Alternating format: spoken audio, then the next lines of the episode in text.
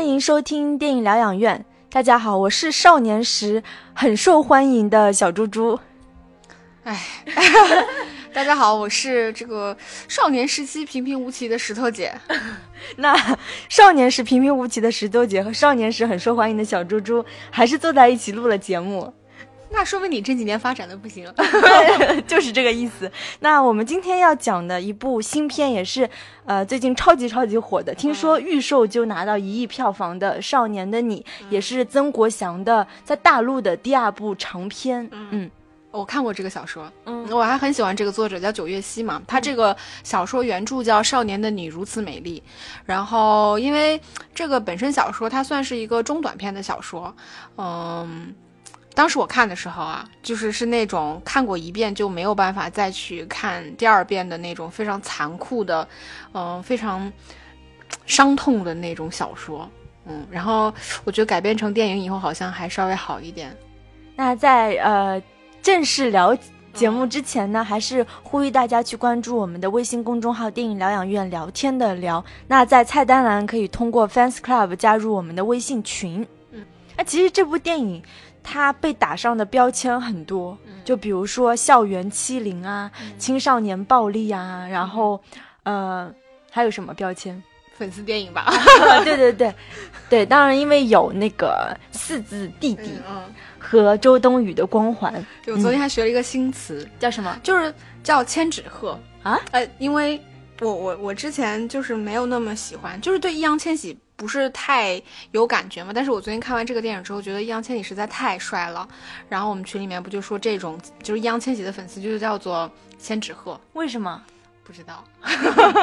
啊，就是他的粉丝就叫千纸鹤，应该是吧？嗯，那今天我们这期节目呢，会从《少年的你》这部电影的优缺点开始聊，然后同时也会比较一下，就是曾国祥的第一部长片，呃，《七月与安生》。然后那在聊优缺点之前，我们可以简单的说一下青少年电影。那其实说到青少年电影，其实这两年在中国大荧幕上出现了几部，就是口碑啊各方面都不错的电影，比如说《狗十三》，然后比如说讲就是。呃，性侵的嘉年华，那今年又出现了这部呃《少年的你》。嗯，那你觉得这个电影有什么优点吗？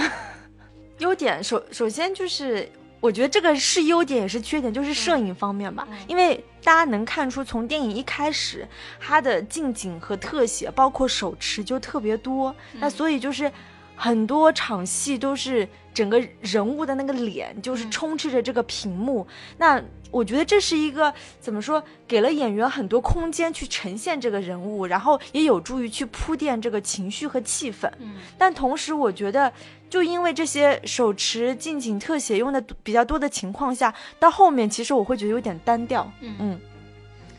其实这个电影还是很明显，就是因为它。它的利益点其实是基于说这种校园霸凌或者说校园暴力这个题材基础上去拍的这么一个电影。尽管说这个故事本身它并不是一个真实的故事，那所以它一上来的时候能感觉到它就是想通过这种偏纪实性的手法，比如说这种手持晃动感，然后一种中近景营造的这种进入感，来营造一种就是比较真实、比较进入的感觉，其实还是比较明显的。所以，我我认同你，我觉得，呃，我觉得这个是一个能想象到如。如果你要拍这种类型的电影，其实比较顺理成章的一个手法，它会让我们作为成年人的观众如何快速的去进入一个青少年的世界，以及他们正在面临的环境。其实手持跟手持，我觉得因为它带来的晃动感，某种程度上它也更符合青少年时期的那种躁动的感觉。嗯，然后另外就是这种嗯不断逼近的这种中近景，能够让我们说呃尽快的带入这种这种年龄和这个呃青少年的圈子和他们的世界吧。嗯，对，然后除此之外，其实啊，今天早晨因为群里有一个人他分享了，就是曾国祥导演在他的微博上的一段话，他其中就提到了一场戏，就是那个年轻的那个。就是那个年轻的警察把那个理念放到跟小北放到同一个审讯室里面，然后那场戏用的是一个就是架在上面的很强的一个顶光，然后当时曾国祥导演就在他自己的微博里说，就是就因为这个这个灯光，他跟他的编剧其实是产生了分歧的，然后说他一度想逃离这个导演椅，然后其实。我自己特别喜欢这场戏，我觉得灯光是用的很恰到好处的。通常来说，顶光其实是不太适宜拍人的肖像的，因为你一旦顶光的时候，是你的额头、鼻子和下巴是亮的。黑白片时代，其实这种是通常拍那种比较负面的恐怖的人物会用到的一种手法，一种灯光。对，就是因为这种拍法，你的。刚刚说的就是你的额头、鼻子、下巴是亮的，但是你脸部的其他地方它是藏在阴影当中，那这样会造成人物其实会人怎么说肖像会显得很凌厉，就是很凶。所以当时就是这场戏，曾国祥导演跟他的团队产生的一个分歧，就是他们会觉得这样会把周冬雨拍得太凶狠，嗯，不讨好，就是会。让观众就是怎么说，就是削弱了对他这个人物产生的本身的同情，对。但是就是曾国强他坚持要这么拍。那你为什么喜欢呢？因为我觉得这场戏当中，就是其实这场戏他们俩是在说谎，但是他们为什么要说谎？因为这两个孩子是存在一种共生的关系，他们是为他们是为了他们共同的一个理念，就是说。我们两个只要有一个能逃出去，能跑出去，我们就算胜利了。所以他们是基于这个信念，他们去说谎，但是其其实是很虐的一场戏。嗯，所以我就觉得这种气氛、这种张力，你用一个强的顶光是很合适的。嗯。嗯，其实你说到的这个呃共生关系，就是在那个原著里边，其实它一直是通过一种呃生物学的论点，然后提到了就是物种的四种关系，你知道是什么吗？我不知道，你明明知道，是呃。哦，我知道是那个共生，然后寄生，然后竞争和捕食嘛。对，是这四种关系嘛。所以他小说里面其实是，我觉得是一个还算是蛮标准的关于青少年题材的一个小说。就是其实我们回想一下就知道，青春期其实它或者说青少年的圈子吧，其实它是一个一群，我们可以想象那种。像斗兽场一样的一群小动物在其中，大家要怎么样在其中学会生存下来？所以，那这个电影里面，其实它强调的就是小北跟李念，他们其实是一种共生的关系，也就是说，他们其实是有着相同命运的，呃，青少年。就是我觉得这个也算是这个电影的优点之一，就是它的利益其实是非常清晰的，就是这两个孤立无援的少年如何一起度过整个青少年时期，我觉得最黑暗、最迷茫的一段时间。嗯，他们其实是彼此需要的。然后那个电影里面结尾的时候，黄觉不是还跟另外那个年轻的警察说说你为什么非要就是把这么优秀的一个三好学生跟一个小混混，就是要把他们的人生进行一个倒置呢？我记得那个小说里面其实也有过类似的说法，就是这两个人乍一看其实他们是没有任何共同点的，就一个就是一门心思想要去北京读大学，前途一片光明的这么一个姑娘，就是看上去干干净净、文文弱弱的。那另外一个其实就是一个看上去毫无未来和前途，然后很早就辍学，以以一个青少年的身份要在这个成人世界学会生存下去的这么一个人。其实这两个人乍一看是没有任何关联性的，但是我觉得无论是电影也好，或者小说也好，其实它是让我们在其中看到了这样一种寄生关系，对吧？像包括你说到的那场就是审讯戏，其实它通过我觉得通过这种顶光的方式，是营造了一种就是，就我觉得当两个。青少年的孩子，他们被扔在成人的世界里面的时候，其实，我觉得他们内心并不是没有黑暗的，只是说，就是我，我觉得他们内心一定不是说一片光明啊，什么那种特别特别光明，但是他们以这种自我的黑暗的方式，就是来实现一种，我觉得胜利也好，或者说光明也好，就是他们想象中的光明也好，包括电影里面，你你你刚才也有跟我提到过，就是他去探监，理念去探监的时候，就是两个青少年，其实他们会在呃。玻璃上面形成一道这种，嗯，重叠的影子，也来不断的强化这种共生关系。包括在外形上面，就是最开始周冬雨是那种，嗯，中短发嘛，就是还是那种学生妹的头，然后到最后其实她也两个人剪成了一模一样的短短发。其实那个时候性别反而不是那么清晰的东西，两个人看上去是非常相似的。嗯，我觉得他们两个就是从故事上来看，也是不断的从，嗯，怎么说两条路。逐渐的过程走成了一条路，嗯，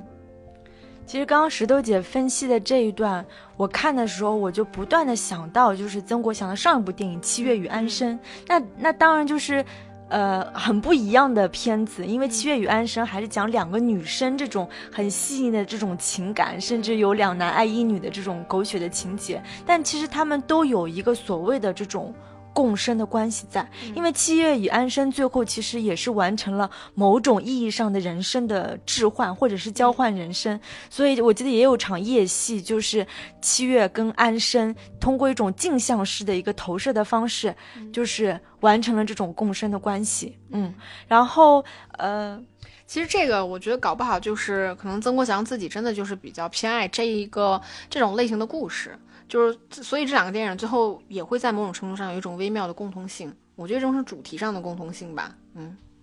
然后说到刚刚那个剪头发的那场戏，就是他剪头发的契机是因为那个李念的头发被未来那帮人欺负了，就是已经剪得乱七八糟了。那剪头发当然一方面就是有点，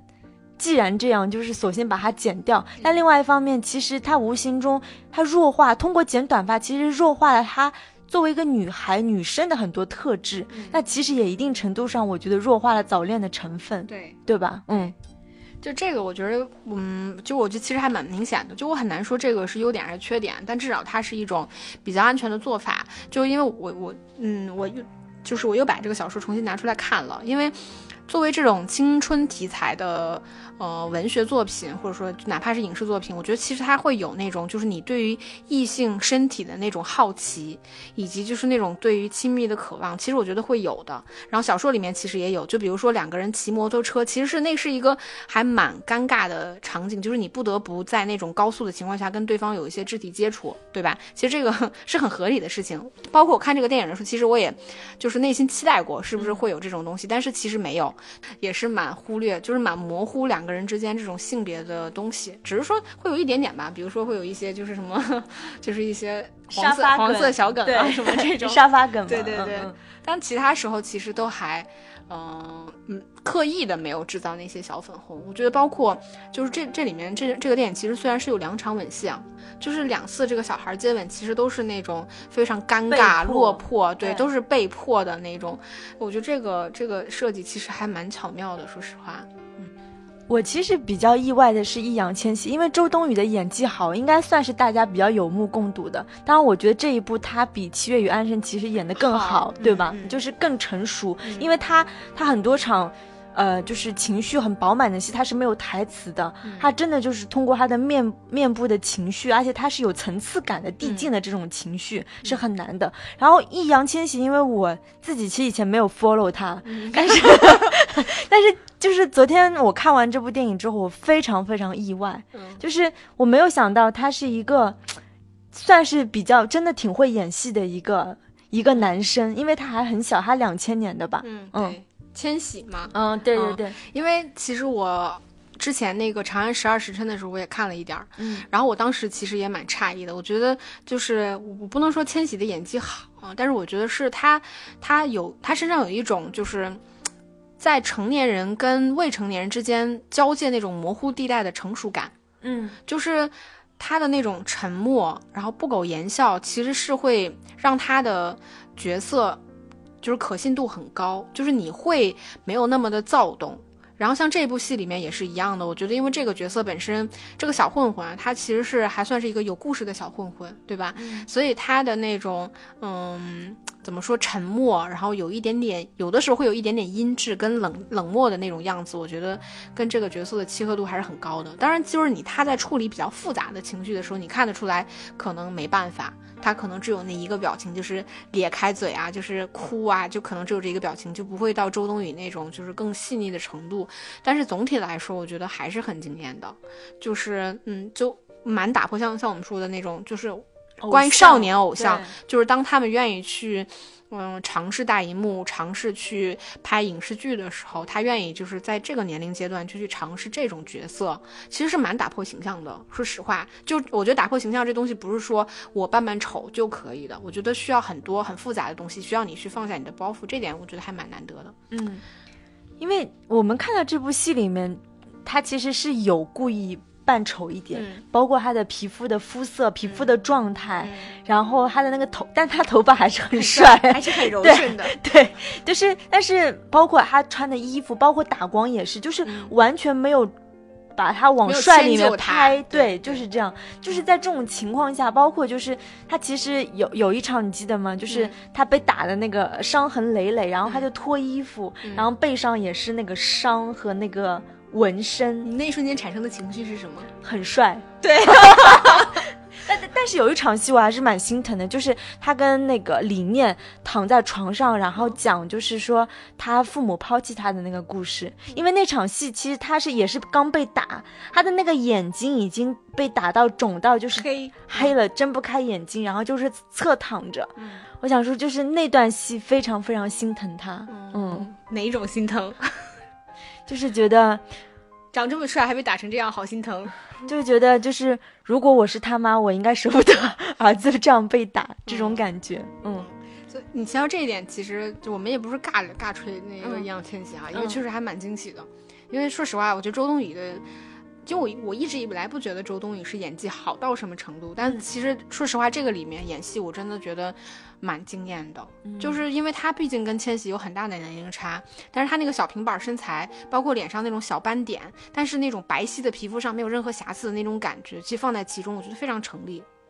当然是直到最后一场戏，就是他们到了就是成年吧，就几年之后，当他们已经迈过二十大关的时候，两个人那个偏成年人打扮的时候，你会觉得周冬雨的那个样子是很成立，但千玺那个样子其实稍微还是有一点稚嫩的感觉。就是那个半成熟的感觉。对，那个时候嗯其实会有点明显，但总体来说，我觉得周冬雨在这整个戏里面，我觉得她对于自己整个情绪的那种压抑化处理，我觉得是做的还挺到位的。嗯，然后我就说到你前面说那场戏，我觉得这个电影会。就是被大家现在觉得还不错的一个原因，在于我觉得它很多细节确实是很真实、很打动人的。你知道我，嗯，你知道我看这个电影的时候，就让我想到了，就是因为它是一个非常青少年化的电影，就我们去看的时候，其实不太。不太好去拿以成年人的这种观点跟嗯视角去做判断，它是一个就是在这个规则下你需要去适应和生存的东西。那我我我当时看到的时候，其实就让我想到当年那个这个杀手不太冷里面，就是那个小女孩问就是亮的那个话，她就说，嗯、人生总是这么痛苦吗？还是只有童年的时候如此？然后亮给她的回答说是人生总是如此。呃然后就让我想到这个电影里面，其实他他为什么关于青少年的设定会这么成立，就是因为他们其实有一个非常明确的目标，就是就相当于是两个人共同的目标，就是要走出去。那青少年其实怎么样走出你从小赖以生存的地方，其实就是读大学。对所以他们的目标就是希望能让周冬雨顺利的高考，其实就是这一个目标。因为它这个整个故事的设定是基于一个相对封闭的青少年的世界，嗯对吧？就是我们刚刚也有讨论到，就是关于青少年，我说。我其实蛮支持性本恶这个观点，嗯因为电影当中就是蛮戳我的一个点，就是那个警察在分享，他说有有一个班的男生把一个男孩子打死了，审讯他们的时候，他们说他们不知道这样会把人打死，对吧？其实就是说你你在青少年时期，相对来说你是没有同理心的，嗯就是你你的这种暴力也好，你的善意也好，你的情绪也好，都是非常直接的外化的体现。所以当这种一旦升级成暴力的时候，其实你是没有你是没有控制的，你这个量是很难控的。嗯嗯，就像当时那个未来他。他不是后来还跑去求那个理念说啊、我可以把视频处理掉，求求你不要报警。他承认他们玩过火了，就是我我会觉得这部电影比较黑，怎么说拍的好的点，其实就是他把这种青少年的恶的部分，嗯，我觉得给呈现出来了。嗯但我我肯定是觉得说他的恶的程度是不够的。嗯，嗯，那他肯定是出于一些考虑了，肯定会弱化这个部分，但是他真的算是比较赤裸裸的体现出来了。嗯，就比较，我觉得算是直接吧，就是嗯没有那么多顾左右而言他的嗯这个东西。但是，就我我我自己不是特别认同说人性本恶这个东西。我我觉得，就是人生下来其实就是善恶都有的，嗯就是你你不可否认，就是有一些有些孩子，就大多数的孩子，他生下来身上就是带有那种善良的、同情的东西。我觉得就都有吧，只是说在成长的过程中，就像你说的，作为一个封闭，就是我觉得成长其实是一个很封闭的东西，就是是你跟你自己，或者说你跟你的同龄人形成的这种封闭的圈子，你需要在其中不断的学习如何去生存和成长。这个东西是没有办法让成年人去介入或者是去帮忙。然后对我说到这个，就是这部电影特别戳我，或者我看了特别心痛的，也正是这种孩子之间的这种共生关系也好。就是我有想到是之愈合拍的《无人知晓》，因为那部电影里面也是妈妈反正是缺席的，那哥哥他带着他的兄弟姐妹一起一起生活。就是你当你作为一个青少年，他无法在成人。群当中得到支持和帮助的时候，孩子之间产生的这种这种共生，我觉得是很很心酸的。嗯，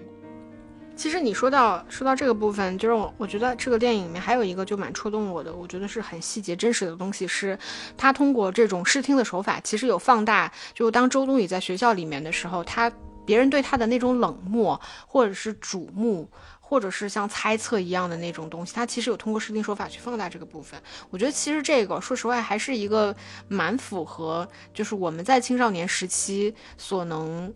就是我们在青少年时期其实都会放大个体感受。就我会觉得我的感受会被无限放大。比如说，当我疼痛，我就觉得好像很疼很疼；当别人笑话我，就会觉得所有人都在笑话我。我觉得这个是青少年一个呃非常。嗯，直观的一个反应，所以这个电影里面通过这种手法去用的时候，我觉得还蛮合理的。只是说它可能有一点过度的夸张了，但是从手法上来看，我觉得是合理的。也也也，我觉得也，他通过这种手法展现出来的这种冷漠感，我觉得也是会让我唤醒我在就是青少年时期的那种强烈的感觉。我觉得好像你在那个时期的时候，你能感受到别人的冷漠感是非常强的，嗯，甚至会强过我觉得现在。对，因为那个青少年的冷漠，就是开场的时候，他通过镜头拍他那些同学手持的镜头拍他同学的反应，就是比如说你的椅子上被人倒了番茄汁，还是像血一样的东西之后，其他人的同学的眼神他是都是躲闪的。嗯，其实他肯定是有夸大的啊，那那肯定是，但是我觉得这个还是很符合青少年的主观主观心理现实的。就像他跟那个理念跟那个年轻警察说的一句话，说啊，可能大人。长大了以后，他记性就会变差了，所以他很多东西他感觉不到了。就是说，你青少年的时期，你你的心是非常非常敏感的。但是你在读书的时候有遭受过或者见到过、听到过这种校园暴力吗？我是没有，嗯，但是我我相信，因为毕竟你读书的时候很受欢迎，我相信一定是有的，尤其是现在这个社会，嗯，我会觉得这样的事情应该是越来越频繁。有，我觉得有非常。多的社会的因素，你有没有想过什么样的孩子比较容易遭受校园欺凌呢？往往是一些可能家庭不是很健全，或者是有一些创伤，或者是有一些故事的人，更容易遭到同学的孤立。那为什么会有这样呢？是因为我觉得现在社会的差距本身越来越大。所以表现在就是，因为虽然说我们说青少年的世界是一个相对封闭的世界，但模型中它也是跟成人世界是一个平行的关系或者对照的关系也好。成人世界的这种这种差距放大到你的下一代到校园生活里，我觉得这种校园欺凌应该是，应该是想想应该是有点细思极恐的吧。嗯嗯，我我反而是觉得说，嗯。就我，我觉得我在读书的时候，肯定就比如初高中的时候，学校里也会有很多小混混啊，也会有打架斗啊，可能也会听说那种什么同学被抢钱啊这种事情。但是就是你在其中的时候，你还是会觉得说，这个这个事件本身离你相对来说是比较遥远的。但是我现在细思极恐的一件事情是，是不是会不会我读书的时候，可能我某些同学正在遭受着这些事情，但是其实我并不知道，或者是我我。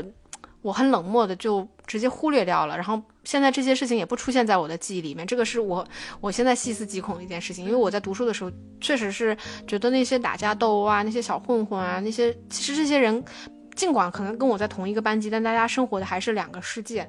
就我会有这种感觉。那现在其实我们可能听到越来越多这种关于校园暴力、校园霸凌的故事。我觉得除了你前面说到的这些，嗯，社会层面。的原因，就或者家庭层面的原因，我觉得可能也有一种，就是我觉得现在的孩子其实比我们那个时间更早的，就是被外界跟社会的信息侵入，就是他们太早的就会就要去学习这套成人世界的规则。就这种规则感，其实进入了未成年世界的时候，其实是一件很可怕的事情，就是因为他们可能不具备那么强的分辨力跟自制力。嗯，我觉得这个是蛮蛮蛮 蛮恐怖的一件事情。就是你你你听过那句话吗？就是说，其实未成年人法是保护这些未成年的恶魔的。嗯。就像你说的，可能不是所有人生来都是善良的，可能有些人他天生就是邪恶的。但是因为他未成年人，因为他是未成年人，所以他做下了再邪恶的事情，其实名名正言顺的有有东西在保护他们。嗯，我我之所以支持性本恶，我是觉得就是人如果性本恶的话，他其实是通过习得后天的这些教化教养，来慢慢的变得善良。或者是慢慢的就是，呃，包括这部电影里面，我也觉得就是青少年，他更像是这个，就像你说的动物园里面的斗兽场，因为在他们身上的动物性会更强，嗯，呃，社会性没有这么强，是因为随着你年龄的增大，你身上的社会性越来越强了之后，你身上的动物性就减弱了。我我大概是自己这个观点。其实你你这个观点，我觉得可以用那个去解释。你看过那本书叫《自私的基因》。嗯，它里面就是它能够去解释一切，就是人类社会美好的，比如说像爱情也好像亲情也好，所有美好的东西，其实最终都是因为我们自私的基因所决定的。所以这个反而我觉得也可以去算是支撑你说的人性本恶的这个观点，尽管我我不是很认同啊。那我们接下来聊一下这个电影的缺点吧。嗯，我觉得缺点前面其实也提到过了一点，就是我觉得千玺的演技。尽管很还蛮让人惊艳的，那可能也是基于说我们本身抱的期待值是比较低的。那我觉得这个里边，像我之前看这个电影也好，或者看《十二时辰》也好，我觉得当他去处理非常复杂的呃情绪的时候，其实他的他是会崩的，他是会没有办法处理，你还是会觉得有点尴尬的。包括这个小混混的角色认角色设定，我觉得其实也是有点问题的。因为就你像我们哪怕不是千玺的粉丝，对吧？我们去看的时候，还仍然会觉得我靠，千玺太帅了。就是你会觉得他他他身上的那种少年感，以及那种干净的气质，其实是还是非常强烈的。尤其是你细想，就小北这个角色，其实他从头到尾都没有做过什么事情，他无非就是打打架，对吧？嗯，就是。这么干净的一个男孩，其实蛮难跟，就是你想象的一个小城市里面，其实他也不是小城市，他是重庆嘛，就是那种，嗯，城市里面的杀马特，就是相，就是联系在一起。因为我们想象中这种，嗯，十三四岁就被，父母抛弃，你需要独立生存的那种小孩，其实我觉得他们的行为表现是更大人的。我其实也一度在想，就是说，呃，易烊千玺这个角色，这个人设，他到底。设定就是一个十足的小混混，而是说是一个就是因为家庭遭遇变故，然后失学的这样一个，其实内心还是向往美好或者积极的这样一个一个青失学的一个青年。其实我是有困惑，但另外一个，但另外一点我也想到，就是比如说这两个孩子，他就是产生精神上的这种共生的关系。很容易理解，因为理念其实对小北他是有诉求的，因为他是希望他来保护他的。但是小北为什么要去保护这个女孩？就是他们俩，就是小北为什么会对理念产生这么强的一个依恋性？如果影像当中又弱去了那么多早恋的成分，其实是有一点点难以幸福的。反正至少我会产生这样的一个质疑吧。其实。呃，你说的这个，我们肯定是能找到合理的解释，就是他的心理动机到底是什么？就是因为他其实他是看不到未来的，嗯，就比如说他这个里面其实提到过很多点，像他跟他的朋友，他的混混朋友一起在那个网吧的时候，他就会问他说，哎，大学毕业生是不是毕业之后都能赚很多钱呀？然后他问他说，我们怎么才能赚这么多钱？其实这个就是因为他他他他是他对未来是没有幻想的，就哪怕像理念，他他认为他考大学是能够帮他结束这一切，至少他是有一个判断或者目标的，但是。在，我觉得在小北的人生里面，可能其实是没有这种东西的。我觉得当这么一个就是是有未来、有前途，但是目前又困顿，其实你又能帮他解解决这种困顿的，你有这个能力的时候，我觉得可能会产生一种强烈的被需要感。嗯，包括两个，对我觉得这个这个东西是肯定是能解释通的，但是我也认同你像你说的，就是在至少在剧作层面上，我觉得这东西是比较弱化的，我们是没有办法分辨他到底是因为爱情啊，是因为同情啊，到底是因为什么样的原因会愿意为这个女孩付出这么多，嗯，但是我一提到这个地方，我又想到了一点点我们前面没有注意到，我觉得千玺这个角色身上他其实有一些细节，我觉得处理还蛮好的，就是。周冬雨在那做作业的时候，就是他问他说：“他说我们老师押题押的特别准。”他问他什么是押题啊？就我觉得很真实。就怎么说呢？就我们从来我从来没有想过说押题这个词会有人不知道不知道，或者是跟我的我至少是我的同龄人，他们可能会不知道押题这个词是什么意思。就是你知道这一个词，我觉得它其实是会隔绝一个世界。我我刚刚又又想说一个题题外话，就是基于这两个孩子之间的这种关系，就是我我当时就因为你你说押题这个不是相当于他们俩成一种隔绝嘛，然后我立马就脑海中闪过一丝，就是如果我是这个理念，我应该把这个男人利用完了之后，我应该再也不想见到他了吧？啊，其实他这个里边，我觉得。你会发现一种，就是你们俩在某个，就是你青少年时期，其实你的阶段性是很强的，就是你每一个时期，你的想法、态度、人生观、价值观都一直在变。所以，比如说今年我遇到小北这个人，他可以保护我，因为我在遭受着这个校园欺凌。但一旦我没有这个校园欺凌之后，我跟这样的人，我还会产生这么强的共生的观念吗？嗯，我觉得这个东西也是要打个问号的。嗯，他们是基于这样的理由在在一起的嘛，对吧？但是后来其实我觉得会有其他更深层次的认同感，我觉得是一种同病相怜也好，或者是说关于这种，嗯，怎么说？我觉得关于成长的这种悲。悲观，我觉得这种东西可能会让两个人的连接更紧密。那我觉得这个电影，我们来聊下一个缺点。我觉得这个电影，其实我不知道你有没有这样的感觉，其实前面它整体的节奏都是很慢的，它其实是不断的铺垫这种，我觉得像悬疑也好，或者是像这种纪实也好的这种情绪里面。我觉得故事一直到什么时间开始节奏变乱了，其实就是从未来他们去，嗯。霸凌就是李念那场戏，就是拍他的那种视频裸照啊，然后剪他头发那场戏之后，其实我觉得故事整个就乱掉了。因为其实前面我觉得相对来说是比较清晰的，就是我们看到这是一个关于呃校园霸凌的故事。但是说到底，你你的电影，当你的主题、你的故事需要去递进的时候，我们需要知道说为什么会有这样的事情发生。那每次电影触及到这些问题的时候，其实它处理的都非常分散。比如说说到那个未来的母亲，然后他的母亲可能就是是对于女儿的这种状态是很麻木的，他甚至觉得他女儿非常的单纯，一直在被人利用。到底为什么会产生未成年人暴力以及暴力的原因的时候，我觉得他都处理的非常分散。那到电影后半段。嗯，就是到未来那个阶段的时候，其实它后面的东西已经几乎是没办法再回避的，就是已经是尖锐到一定程度的东西的时候，它的节奏突然就乱了。比如说，观众是没有办法从视觉上突然得知为什么就是小北跟李念两个人突然就嗯分开了，就我们没有办法分辨为什么他突然回家了，那小北去哪里了呢？就是我觉得这个契机点其实是在呃故事层面上，我觉得处理的是比较差的地方。就你其实是可以通过一些更好的方式，比如说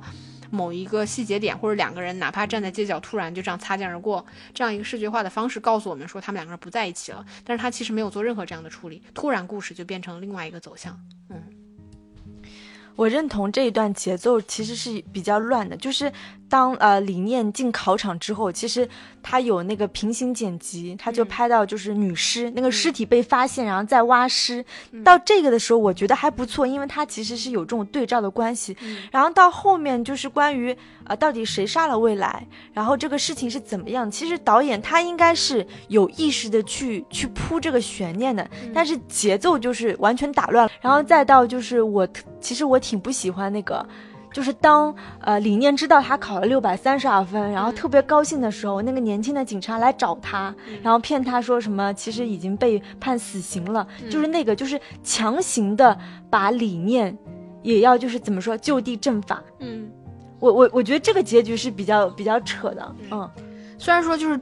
为什么要改这样的结局？我们大家都知道了，嗯就肯定就是不可能有，就是犯罪分子是漏网之鱼的，嗯这个肯定不可能在大荧幕上出现的。但是我也认同，因为电影其实前面的利益是非常清晰的，他真的不断的去堆砌这种两个少年最后说的那个观点，就是我们两个人之间只要有一个人出去了，我们就赢了。嗯所以他们前面所有的隐忍，然后包括周冬雨说我输了或者什么之类，他其实都在不断的堆砌这个这个信念。对，我觉得如果没有这么强烈的信念，也不会出现我们说两个人在审讯室里面对对对都能够完全坚守自己当时就是手下的那个、嗯。那个那个界限也好。但是到最后结局的时候，就是周冬雨突然就反口，他坐在那个警车里面，他突然就说他觉得释放了。我觉得这个东西它是一个成年人的东西，我觉得他的如释重负应该是在于，当他离开了这座城市，他去到了他想向往的那个城市里边，然后这个时候我觉得他才是真正的释放。嗯，这个我觉得他整个到结局的时候，已经把他电影整个的利益点全都破坏掉了。对，就是到结局的时候，我有种感觉，就是看，呃，教育片，就是青春教育片，或者是青少年犯罪教育片的感觉，就是这个结局，再加上他给我一定要铺成那个高考卷子怎么批的，放在哪里，我就觉得有一点点反感。嗯。但是再插一句，我觉得不算是缺点的。我觉得曾国祥真的还蛮厉害的，说实话，就是因为我们在前几年的时候一直在觉得说，就是为什么中国的青青少年电影这么难看？就为什么我们中国人的青春拍不出来？嗯其实我反而觉得这个电影里面，我不能说它都拍得很好，但是至少有很多的细节，我觉得是真实的，它不是那么的刻板，它是很能戳动我们，就是在对于青春的记忆。就是说实话，我觉得这种是一种更偏集体记忆的东西，就是说只有大陆的学生我们是能够感受得到的。但我觉得就是曾国祥作为一个香港导演，就是能把就是能本地化做的这么好，我觉得其实真的蛮难得的。嗯对啊，就是你，你像电影当中，他们高考之前，然后所有人站在那个操场上宣誓，什么要创造辉煌，然后大家都是，你看每一个孩子的脸，当他说出那些话的时候，我们其实不能用现在成年人的想法去想他们，就是怎么、怎么如此的迷信这个东西，但是。当你真的在你高考前夕的时候，所有人对你鼓励的话，其实对你是特别受用的，因为你真的心里坚信，通过高考，通过上大学，我是能改变一些东西的。嗯然后最后再说到一下这个电影的其他的一些缺点啊，其实我觉得就是未来这个角色，他其实是一个反面人物嘛。说实话，我我是不太喜欢的，我觉得稍微有一点脸谱化，就是他。我觉得有一点刻意，就是要找一个这么漂亮的小姑娘去演那种非常冷漠的样子。然后我觉得再加上这个演员，其实他有一点刻意的把自己把这种冷漠的小混混跟这种女变态，我觉得有一点混淆。就是其实我觉得是不一样的，就是你对待同龄人的那种冷漠感，跟你用一些很变态的表情、很扭曲的表情去看待这一切，我觉得其实中间是有一些微妙的界限的。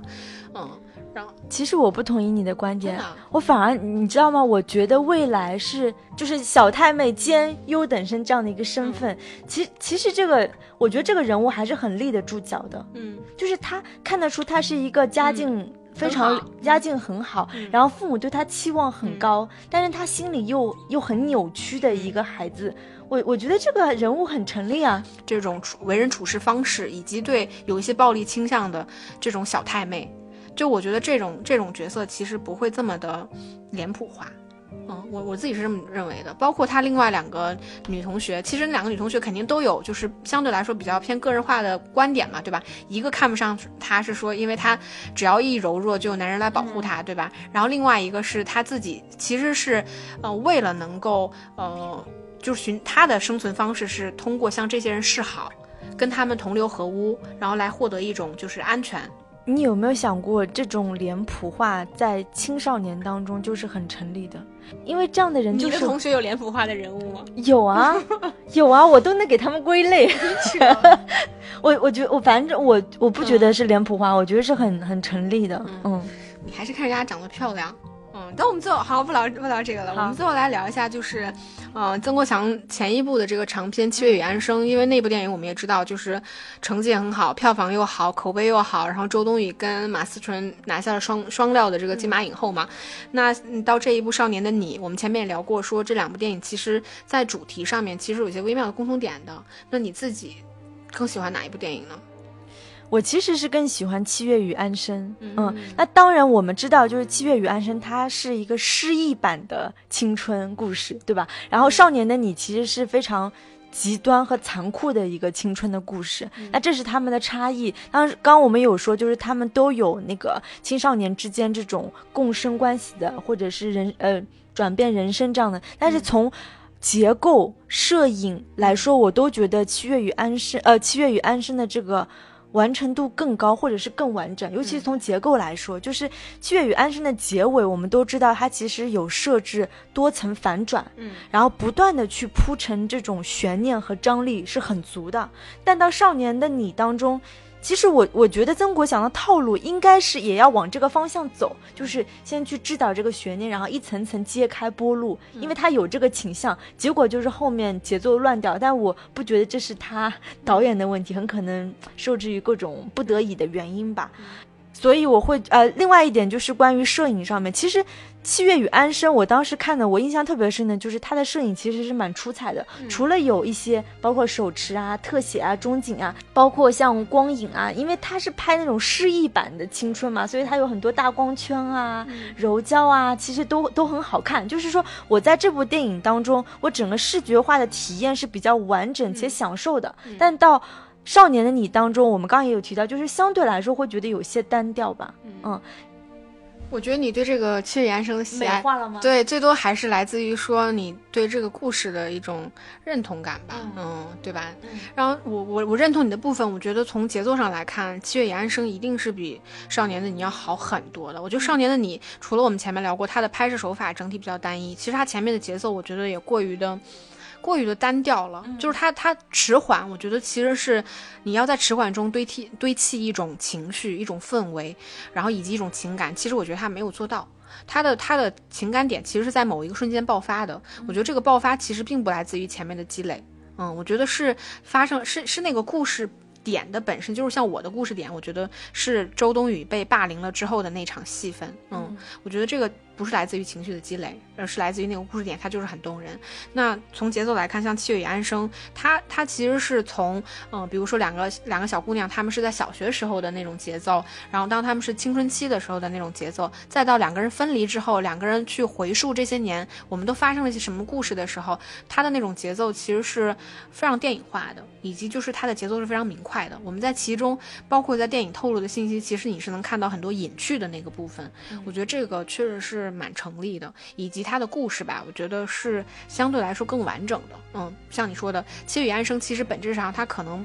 不太是那么悬疑的一个故事，或者它题材上，但是它却能够在结局的部分做到不断的去反转，以及其实每一重反转，你的情绪也会因此被调动。但是像《少年的你》呢，它其实是一个更偏这种，嗯。更具有就是可去反转、可去挖掘的部分，但他反而没有做到。我觉得这个肯定是就是七月与安生去略胜于少年的你的一个部分。但是说实话，就相较而言，就这两个电影，我可能更喜欢少年的你。我觉得这个来自于像你前面提到过的，就是七月与安生，它是更诗意的。就本质上这个东西，就是这个故事本身，其实它并不是生活化的。包括这个电影里面，其实它有很多的部分，我觉得它是没有那么就本地化，没有那么好。但是像《少年的你》，我觉得它其实是一个现实的故事，它只是在现实故事里面的戏剧性更强的故事而已。就是它的很多细节，我觉得是真实且动人的。嗯，所以哪怕有很多的瑕疵，就这两部电影相较而言，其实我也是更喜欢《少年的你》的。嗯，呃，因为我看《七月与安生》的时候，我我真的是每次看会每次哭。嗯，但是我看《少年的你》的时候，我没有哭。你好怪哦！我不知道，我我我可能对《少年的你》。我我整个共情心理没有那么那么重，对这个我也问过你嘛，就是就是你你在青少年时期是没有那么强烈的感受的，嗯，就其实我我的我觉得我的感受还蛮强的，我觉得成长真的是一件很很难的事情，就是它其中会有很多的尴尬，会有很多的难过。那我们现在就各自爆一个料，就是讲我们在青少年时期就是遇到过最尴尬的事情是什么？嗯，石头姐，你先说。我先我先说吗？感觉好像真的很尴尬。为什么在电台上说这种事情？没关系，我想听。我觉得比较尴尬的事情就是，啊，每次上初中的时候，每次上体育课，嗯，因为。因为我是属于发育的比较早的人，然后我每次上体育课的时候，我们班的男生会。你知道，就是会男生先跑，然后女生再跑，就跑那种五十米还是一百米之类。然后我们班男生会冲到前面，故意看我跑这个过程，我就会觉得很尴尬。嗯，但是这个尴尬也只是相对一瞬间，很可能我青少年时期相对脸皮就比较厚，我就会我就会自我疏解这种尴尬。嗯嗯，哎，我觉得会有这个尴尬，我也有，因为我我印象还蛮深的，就是。就是我觉得这个可能真的就只有女生会体会到那种尴尬。就是我记得我上初中的时候，因为初中的时候女生确实已经发育了，嗯，但是其实你这种发育，就是除了生理上的，其实你在心理上你是不自知的。我记得那个时候我还会穿一些就是蛮紧身的小 T 恤什么的，其实我自己是不知道的，嗯，但是就直到是男同学指指点点的时候，你其实才会有那种感觉，就是那种青春的尴尬。我我然后到你了呀？我觉得我的尴尬是这样的，就你你。我觉得你这个尴尬可能是来自于那种，就是我怎么说？我觉得是成长过程中对于这种身体变化的这种这种尴尬。我我印象比较深的就是，是我很好的一个朋友，就是我我记得很正常，就是某一天我们大家一起上学，就是中呃上中学的时候，然后夏天嘛，大家都穿着那种无袖的那个衣服，然后走走走，然后我那个同学其实是个很瘦的同学，然后他就突然跟我说，他说你胳膊这么粗，为什么要穿无袖的衣服？就我当下就是嘻嘻哈哈，我就就说大概说了句要你管，就大概就是类似于像这样的话就过去了。但是从此以后，我直到现在我也再也没有穿过无袖的衣服。真的吗？真的，我好像只有出国出去玩的时候，就是因为这个同学的这句话。对，就是我觉得就你很难去判定说，因为我们现在直到现在关系也很好。但是这句话就直到现在都没有办法去建立起来，我去穿无袖衣服的这个这个信心。就我觉得我再也没有这样的冲动了。就我会，我好像就觉得自己的胳膊很粗，嗯嗯一样，嗯，好吧好吧，原来原来还会有这样子的故事。所以我说青春其实是一件很微妙的东西，就是就是某些别人说过的话或者是行动，它有可能会。影响你一生，但我我觉得未必是伤害你一生，但它确实可能无形中就影响了你的某些想法跟嗯决定。因为我在想，就是女生在青春期是不是会比男生更敏感？我不知道啊，对对对，这个就真的是，我只是刚刚在想这个问题。那所以，如果呃大家关于青春时期有什么想分享的尴尬的事情，也可以留言告诉我留言分享自己尴尬的事情。对对，然后我们可以比谁最尴尬。好，那好，那我们今天的节目就差不多到这里了，然后下期再见，拜拜。